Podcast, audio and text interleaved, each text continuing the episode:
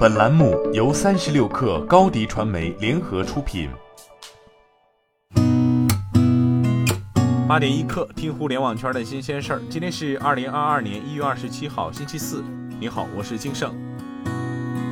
据新浪科技报道，原华为智能驾驶总裁苏晶近日被传出离职的消息。华为方面表示，苏晶确实已离开华为车 BU，感谢苏晶对车 BU 所做的贡献。三十六氪获悉，三六零集团创始人周鸿祎发出内部全员信，宣布三六零全面转型数字安全公司，服务政府和传统企业数字化转型。周鸿祎表示，三六零安全卫士等互联网产品要为中小企业提供免费的安全服务和 SaaS 化服务，政企安全要面向企业提供数字安全能力体系。大数据智能业务要为城市安全把好生命线，智慧生活业务要为企业安防拓展新场景。此外，周鸿祎称，三六零将持续招聘人才。澎湃消息，全国三十一个省份均已公布二零二一年度 GDP 数据。从 GDP 总量来看，广东依旧稳居全国第一，为十二万四千三百六十九点六七亿元。从 GDP 增速来看，湖北、海南、山西、江西、江苏、浙江、北京、山东、安徽、重庆、四川十一个省份 GDP 增速数据超过了全国百分之八点一的增速数据，其中湖北 GDP 增速数据位列第一，为百分之十二点九。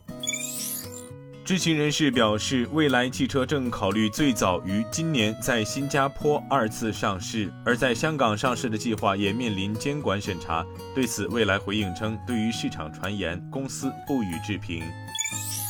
据报道，Counterpoint 最新报告显示，vivo 抢占2021年中国市场智能手机市占率第一宝座，达百分之二十二；OPPO 以一个百分点之差紧随其后，市占率百分之二十一。小米以百分之十五市占率排第四，第五是荣耀，市场份额百分之十。据报道，快手 App 部分账号的直播间内上线直播招聘功能，该产品是快手新推出的招聘平台快招工。据介绍，直播招聘无需投递简历，只需留下联系方式即可完成职位投递。据第一财经报道，英伟达正在悄悄地准备放弃对英国芯片设计公司 ARM 价值四百亿美元的收购。